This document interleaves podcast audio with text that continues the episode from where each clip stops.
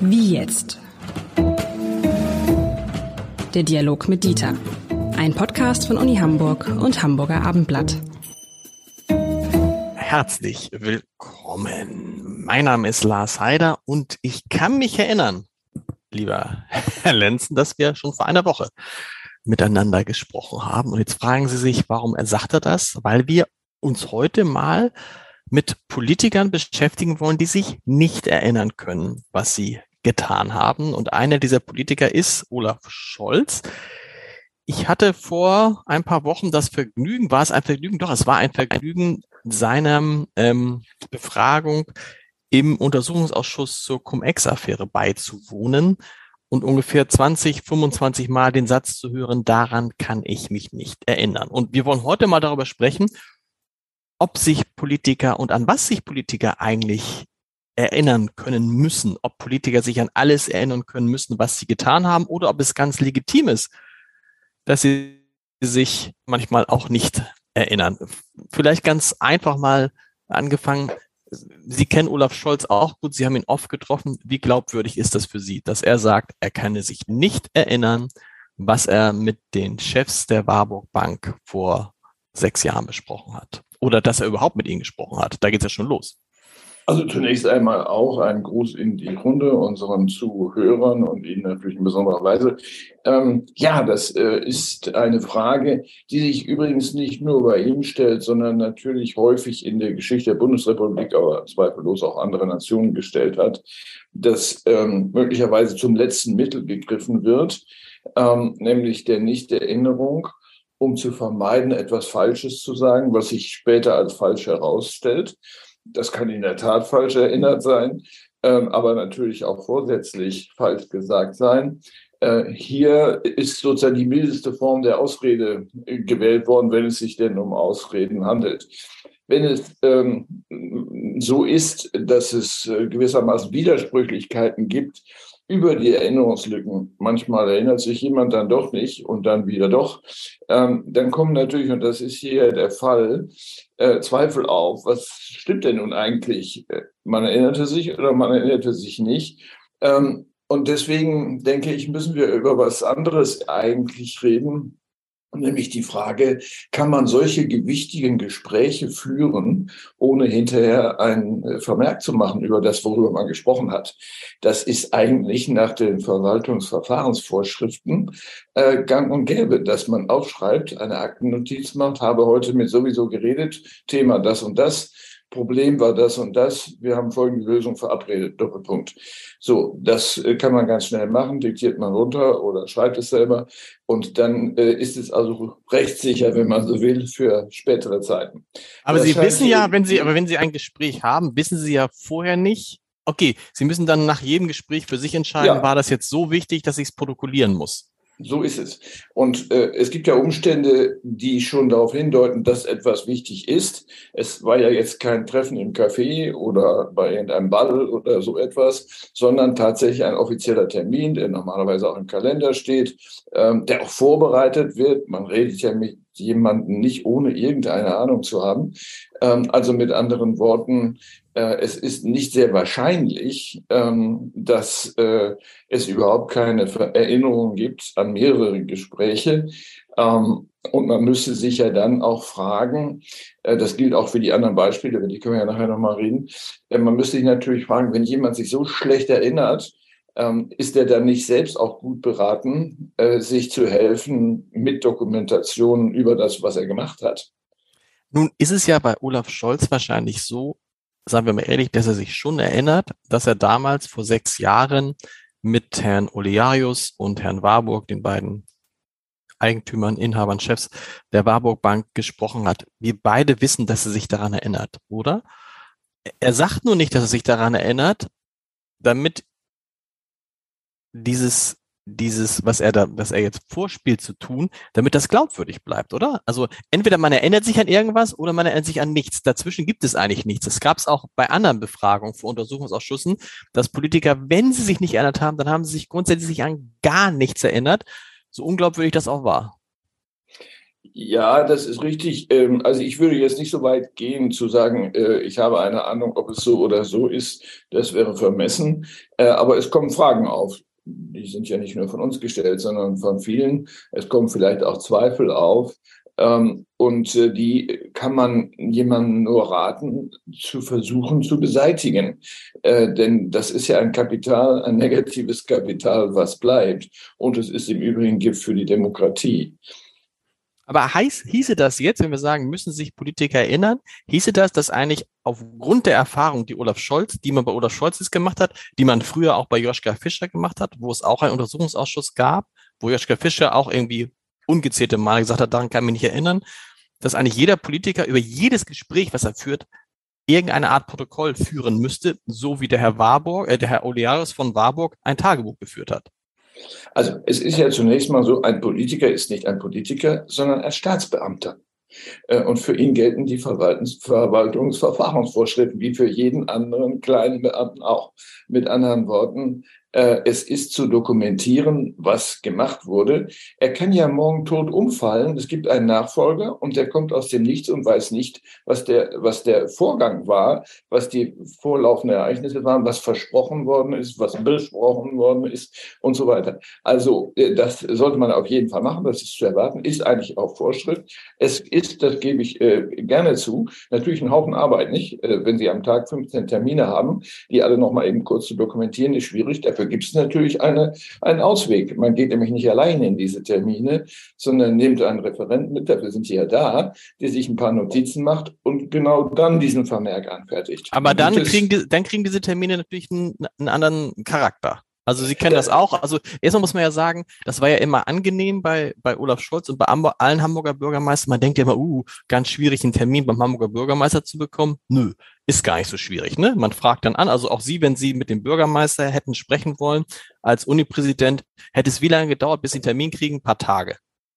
Es kommt ein bisschen darauf an, was man vorträgt als Grund, worüber geredet werden soll. Ist er eilig oder ist das eher eine grundsätzliche strategische Frage? Das gilt aber im Übrigen auch für alle anderen Bürgermeister, mit denen ich Kontakt hatte. Das war genauso leicht bei von genau. Beuys beispielsweise oder bei Tschentscher. Ähm, das ist ja auch bei einem kleinen Staatswesen wie Hamburg nicht so ganz schwierig. Äh, in Niedersachsen dürfte das schwieriger sein. Aber nochmal, es würde einen anderen Charakter kriegen, wenn Sie dann sich hinsetzen. Sie hatten ja die meisten Termine wahrscheinlich auch dann mit dem Bürgermeister allein. Und da sitzt dann immer noch einer und schreibt mit. Das kriegt einen anderen, äh, anderen, anderen Charakter, anderen Zungenschlag. Ja, das ist richtig. Äh, die Frage ist, hat der Bürger einen Anspruch darauf, dass es sozusagen keine Gespräche in Amtsstuben äh, gibt, die einen halb privaten Charakter haben oder einen geheimen Charakter. Zwar, wenn es um die Sicherheit des Landes geht, klar, dann ist das der Fall. Aber auch hier haben wir ja äh, Mechanismen, mit denen ausgeschlossen werden kann, dass eine Protokollnotiz sozusagen veruntreut wird. Das kommt immer mal wieder vor. Aber der Bürger hat einen Anspruch auf Transparenz. Das ist einfach so. Wenn man also solche Gespräche tatsächlich führen wollte, weil man sagt, wir müssen das mal informell machen, dann telefoniert man äh, und trifft sich nicht. Das Treffen ist ja schon etwas sehr Offizielles. Aber nochmal, nochmal, nochmal, auch wenn es Gespräche gegeben hätte, in denen, es hat ja auch Telefonate gegeben, die Olaf Scholz vorgeworfen werden im Rahmen des Untersuchungsausschusses, auch da müsste man, auch die müsste man ja protokollieren. Ne? Die sind ja genauso offiziell im Zweifel wie ein Treffen. Nur weil man sich nicht persönlich gegenüber sitzt, ist das, was man sagt, ja nicht weniger wichtig im Zweifel. Nee, das ist richtig. Es gibt dafür übrigens äh, im Schreibwarenhandel sogenannte Telefonnotizen. Das sind Blöcke. Da ist schon vorgedruckt, wo Sie reinschreiben können, was hier der Fall war. Äh, und dann machen Sie äh, zehn Spiegelstriche oder fünf. Dann wissen Sie, ah, damals ging es um das und das. Und dann äh, rattert natürlich auch das Gehirn wieder und sagt, er hat doch damals das gesagt und nicht dieses. Also äh, sich überhaupt nicht zu erinnern, ähm, ist schwierig und auch ein Problem, wenn man dieses Problem hat, weil es so eine Überfülle gibt. Dann muss man ja selber daran interessiert sein, das Dokument, dass man selber dokumentiert, damit einem genau nicht eine solche Situation passiert. Das klingt nach einer anderen Art der Kommunikation, wenn man das ernsthaft betreiben würde, aber eine, die solche Situationen verhindern würde, wie wir sie jetzt erleben, ne? Das ist richtig. Das ist der Sinn einer demokratischen äh, Verfassung und Verwaltung, dass im Prinzip alles transparent ist. Das heißt nicht, dass alles auf dem Markt ausgetragen werden muss. Aber für den Fall, dass es den Mechanismus eines Untersuchungsausschusses gibt, der ja sozusagen eine Art Gerichtscharakter hat, muss man ja vorbereitet sein. Äh, und ähm, wenn man die Fälle, die wir ja noch gehabt haben, ob das Scheuer war mit dem Mautvertrag oder mhm. Schröder, Schröder mit der West-LB oder Kohl mit den Spenden oder Filbinger mit den Todesurteilen, da gibt es eine lange Kette von solchen Beispielen. Die sind unterschiedlich. Nehmen Sie mal Kohl. Der hat ja, wenn er äh, Spenden entgegengenommen hat und darüber mit jemandem geredet hat, nicht als Bundeskanzler gehandelt. Das ist etwas anderes. Eine Partei muss nicht solche Dokumente anfertigen, sondern äh, im Rahmen der Gesetze äh, Spenden entgegennehmen oder es eben lassen. Äh, das heißt, man muss schon genau hingucken. Aber ein Ministerpräsident, ein Bürgermeister ist ein Ministerpräsident, führt ja nicht irgendwelche informellen Gespräche.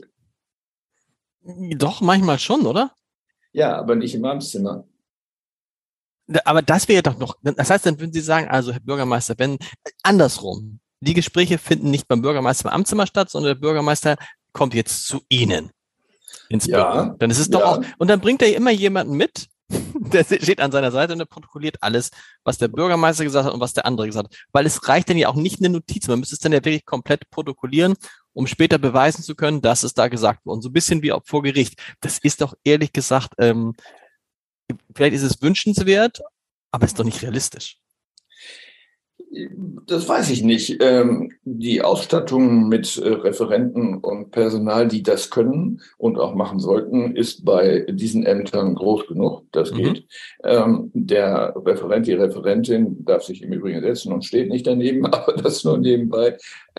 Äh, muss ja diesen Vorgang auch weiter betreuen oder hat ihn schon betreut, so dass es eine Kontinuität des Verwaltungshandelns gibt.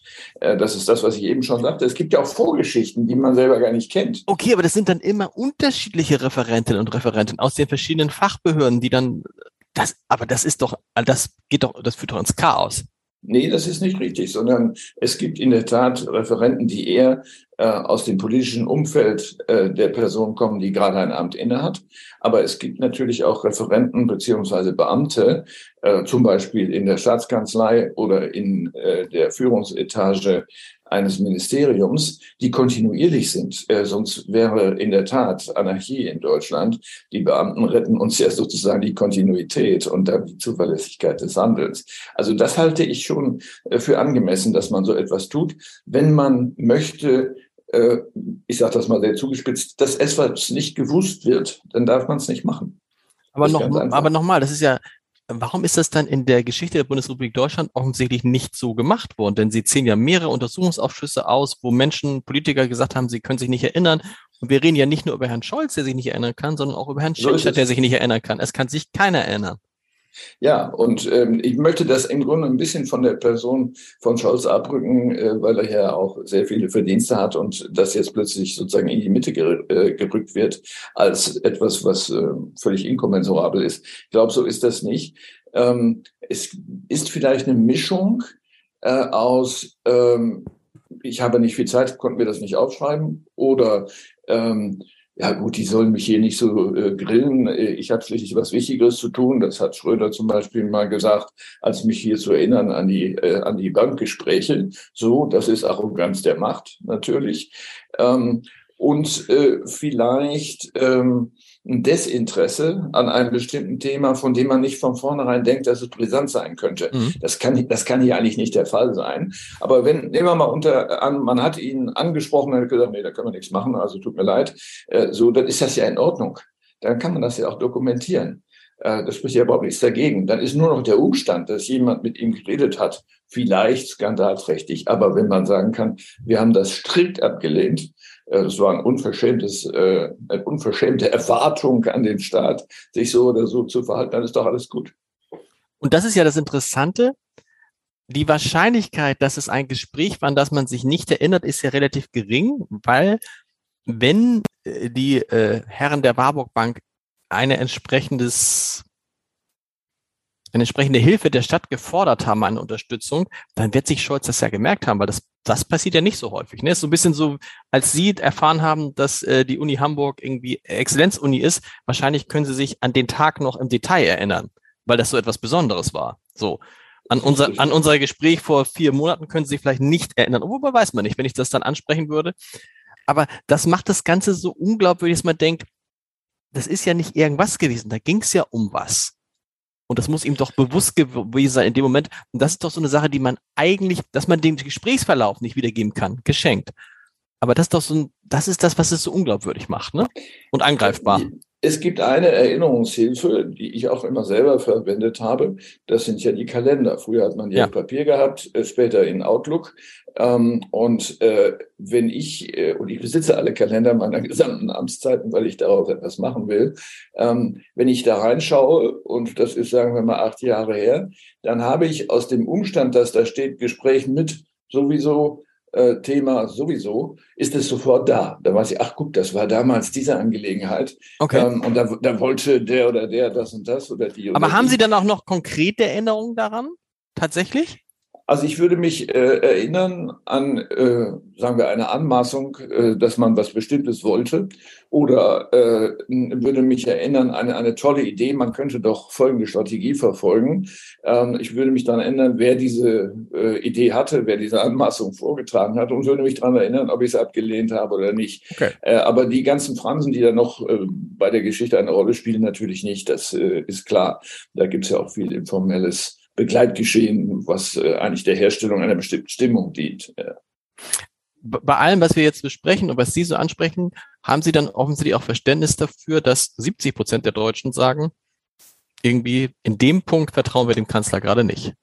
In dem Punkt ist uns der Kanzler nicht glaubwürdig genug. Ja, ob, ob man dafür Verständnis hat oder nicht, weiß ich nicht, aber man kann es erklären, was aber auch ein bisschen zusammenhängt mit dem Sommerloch-Effekt. Ähm, es ist natürlich nicht so wahnsinnig viel los, obwohl viel los ist. Aber äh, das äh, wird ja medial sehr stark in die Mitte gerückt. Ist ja auch ein wesentliches Thema, es ist klar. Man könnte sich auch auf den Standpunkt stellen, komm. Das ja, aber das ist ja, also das ist ja, das ist ja sozusagen, ich weiß nicht, dass das, das war ja, das war ja keine Sommerlochzeit. Ich meine, es, das Sommerloch gab es ja so gar nicht. Ne? Also wir hatten Krieg in der Ukraine, Gaspreise, Corona. Also ist, ist es nicht schon ein relevantes Thema, weil das ist mir klar geworden, als ich da saß äh, in diesem Untersuchungsausschuss und dachte, okay, der hat jetzt 20 Mal gesagt, es hat keine politische Einflussnahme gegeben. Wenn sich herausstellen sollte, dass es doch so war, dann hat der Bundeskanzler der Bundesrepublik Deutschland 20 Mal innerhalb von drei Stunden gelogen. Ja, das, das ist ja, das ist ja, das ist ja total relevant. Ich meine, das würde, das, das, würde das Land in eine Staatskrise sondergleichen stürzen. Das ist absolut richtig. Und deswegen wollen wir hoffen, dass es tatsächlich so ist, wie es gesagt wird. Denn das wäre dann in der Tat verantwortungslos, dieses Risiko einzugehen. Äh, am Ende des Tages muss man immer damit rechnen, dass die Dinge äh, dann doch irgendwann offen äh, kundig sind. Irgendjemand erinnert sich, irgendjemand hat was aufgeschrieben. Das heißt aber, das so heißt aber, weil das, weil Scholz das ja auch noch weiß, ist ja meine ja. These immer, also ja, ich glaube, er kann sich daran erinnern und er kann sich auch mehr daran erinnern, als er es äh, vorgibt. Er tut so, als ob er sich nicht erinnert, damit er da nicht in Probleme kommt. Aber weil er weiß, dass es irgendwann rauskäme, halte ich es für ausgeschlossen, dass er tatsächlich politische Einflussnahme genommen, dass er, weil sonst würde er jetzt ja in einer Tour lügen, lügen, lügen, lügen. Ja, äh, das äh, muss man annehmen, äh, denn wenn es nicht so wäre, hätten wir es mit einer absolut ungeeigneten Politikerperson zu tun. Das wäre ja Harakiri und einfach fahrlässig äh, das Schicksal einer ganzen Republik äh, von so einem Getürkten nicht erinnern, abhängig zu machen. Das darf nicht der Fall sein. Ja. Und ich bin froh, lieber Herr Lenzen, dass wir unsere Gespräche immer aufnehmen. Denn wenn ich mich nicht erinnern kann, dann kann ich sie mir einfach äh, wie so viele andere anhören. Ich freue mich auf nächste Woche. Bis dahin. Tschüss. Bis dahin.